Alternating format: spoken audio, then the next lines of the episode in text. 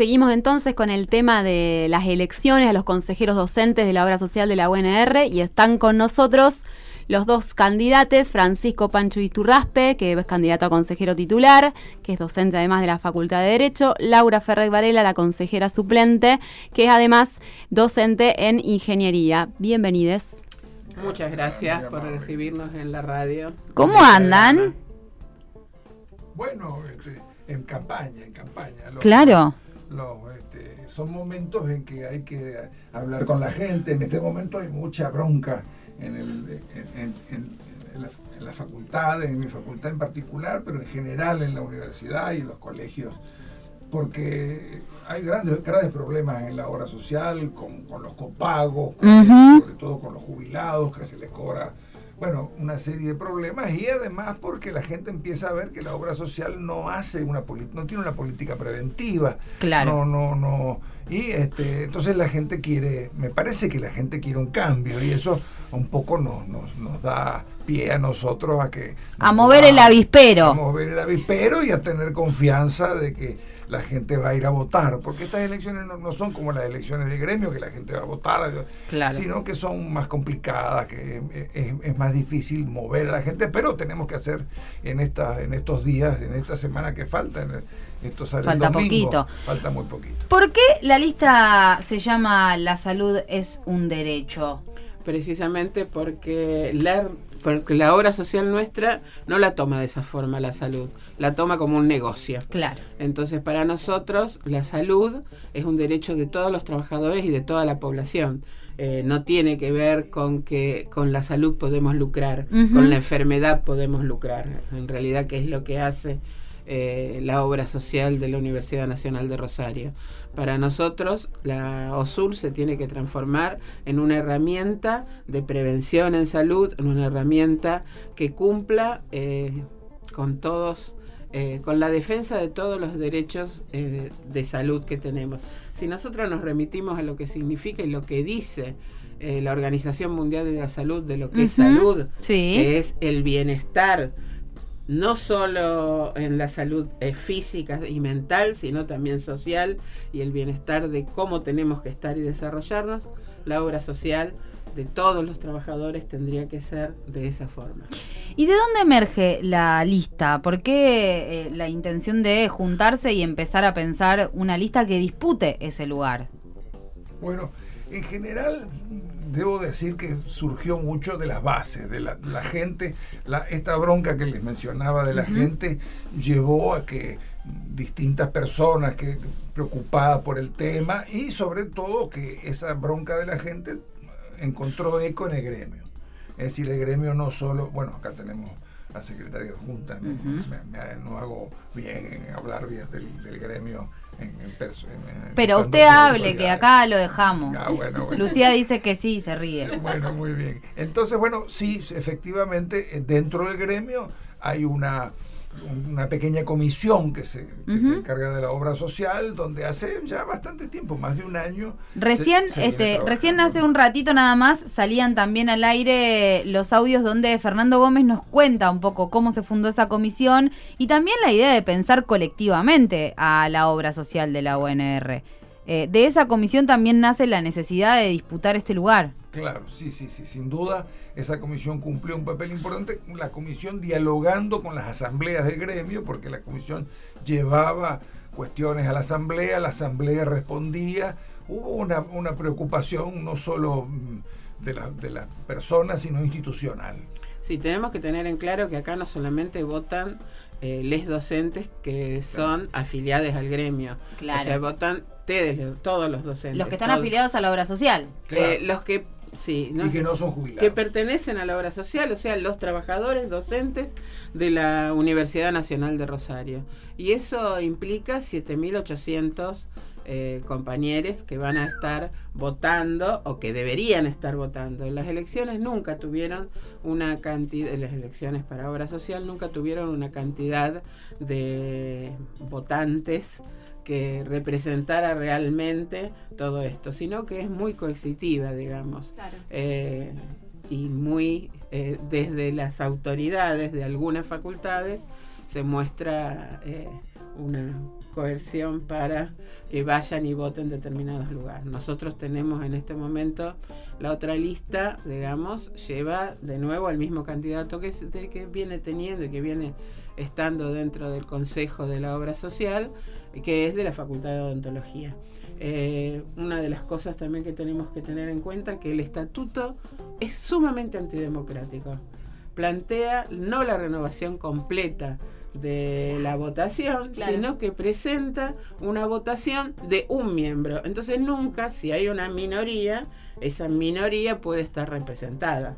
O sea, si nosotros pensamos, es muy difícil todo esto. Modificar algo. Y en, un poco ya lo venían diciendo, pero si pudieran hacer un diagnóstico, ¿no? Pensar cómo está el tema de las prestaciones, eh, la cobertura acá, fuera de Rosario, un, pequeño diagnóstico de, lo que hoy es la, obra social de la UNR. El, diagnóstico es un trabajo, si, estuvo Gómez acá, es un trabajo que se viene haciendo. Pero ahora este, lo, quiero plantear porque ya está en, prácticamente en la calle, estamos haciendo una encuesta, una encuesta bastante seria que ha sido conversada muy, bastante democráticamente. Y entonces esa encuesta nos va a permitir un diagnóstico más allá eh, eh, con la participación de toda la gente que, conteste la encuesta. Claro, una multiplicidad de voces a la hora de dar cuenta de cuál es esa forma de ver a la obra social. Claro, acá hay cosas que son urgentes. Por ejemplo, eh, eh, el problema que tienen los jubilados y jubiladas, que este, sinceramente tienen que pagar una cuando se jubilan una adhesión a la obra social que es comparativamente con el mercado de las prepagas caro. Claro. Y este y los sin embargo, las prestaciones que tienen son bastante exiguas comparativamente también. Entonces, bueno, este, las jubiladas y los jubilados, los compañeros y compañeras sobre todo del interior de la provincia y de otros lugares, eh, y otras cosas. Por ejemplo, antes esta obra social formaba parte de una especie de cofradía, de hermandad de obras sociales, de coordinación de obras sociales, que hace un tiempo se retiró. Entonces, si usted va eh, a Mar del Plata de vacaciones o a Buenos Aires de, trabajo, y yo, no tiene cobertura. Ah, o sea que si alguien se dobla una pata estando en, por ejemplo, de vacaciones en Mar del Plata, ni alpargata ni nada. No tiene, tiene que poner taca Eh, podés pelear un reintegra. Pero antes, yo me acuerdo cuando mis. La cobertura nacional. No existe una cobertura nacional. Ahora, no, existe una cobertura nacional, no existe un, no existe una cobertura en Casilda. No es que ah, donde hay dos facultades, o sea, una escuela y una facultad. sí, y también la cobertura en compañeros que no viven en Rosario y dan clases en Rosario. Lago, por ejemplo. Eh, General Lago tiene una farmacia ah, ahora, por ejemplo. Ese es otro de los temas. Tampoco hay hay 31 farmacias en total. No hacen un convenio con el conjunto de los farmacéuticos de Rosario.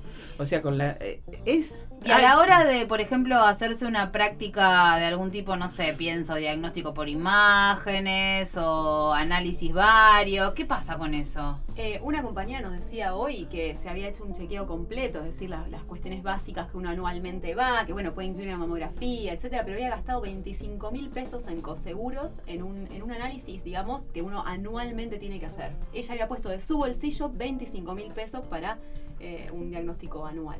Sí, lo que los coseguros es impresionante. O sea, la cobertura que hace la obra social es muy baja. No solo en eso, sino en órdenes también, comparado con otras obras sociales y con otros momentos, sí. Los que hace mucho que, que estamos dentro de la universidad, hemos tenido eh, lo que todo el mundo dice, la obra social de la universidad. Claro, porque era un, una, como una, un algo que se decía, ¿no? Uy, qué bueno, tenés la obra social de la universidad. Uy, no, bueno, capaz que agarro este trabajo no tanto porque quiero hacer la carrera docente, sino porque me da la posibilidad de acceder a un beneficio muy grande que era la obra social de la universidad. Bueno, eso que estaba instituido como uno, una de las obras sociales más interesantes en términos de prestaciones, hoy no existe como tal. No. Hoy no existe de tal forma. Sí, en crisis, en una crisis bastante complicada y, yo creo además que, es importante esto. Por ejemplo, si, si esta compañera que Lu este, estaba comentando no se hace esos exámenes, es, es, probable, no, me alcanza la plata. No me...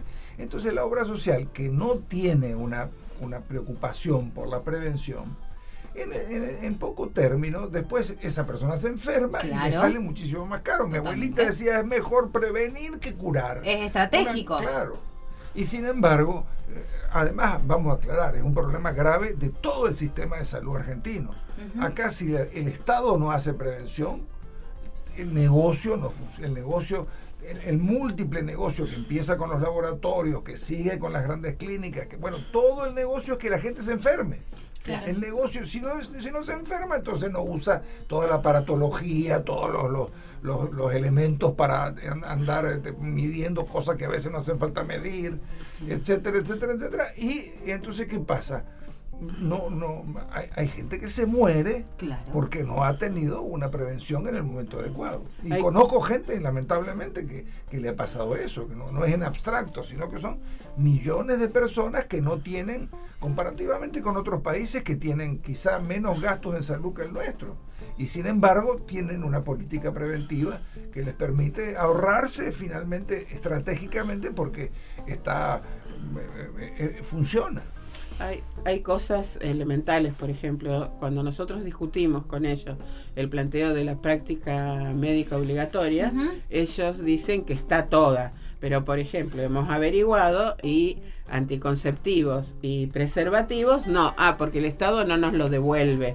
Así hay un montón de otras cosas que se van, que se van manifestando. Tendría que haber una, la mamografía y el papá Nicolau gratis, gratuito. Claro. No, porque que le vamos a hacer uno a todo el mundo, no, eso es gasto. Y si vamos nomás a lo que estuvimos pasando, dos años de pandemia, el, el- ¿cómo se llama? El hisopado no lo cubría la obra Ahí, social. ahí dejamos porque tengo una pregunta específica para dentro de un ratito y porque vamos a poner un poquito de música, así Ah, aflojamos un poco y retomamos la segunda parte de esta conversación.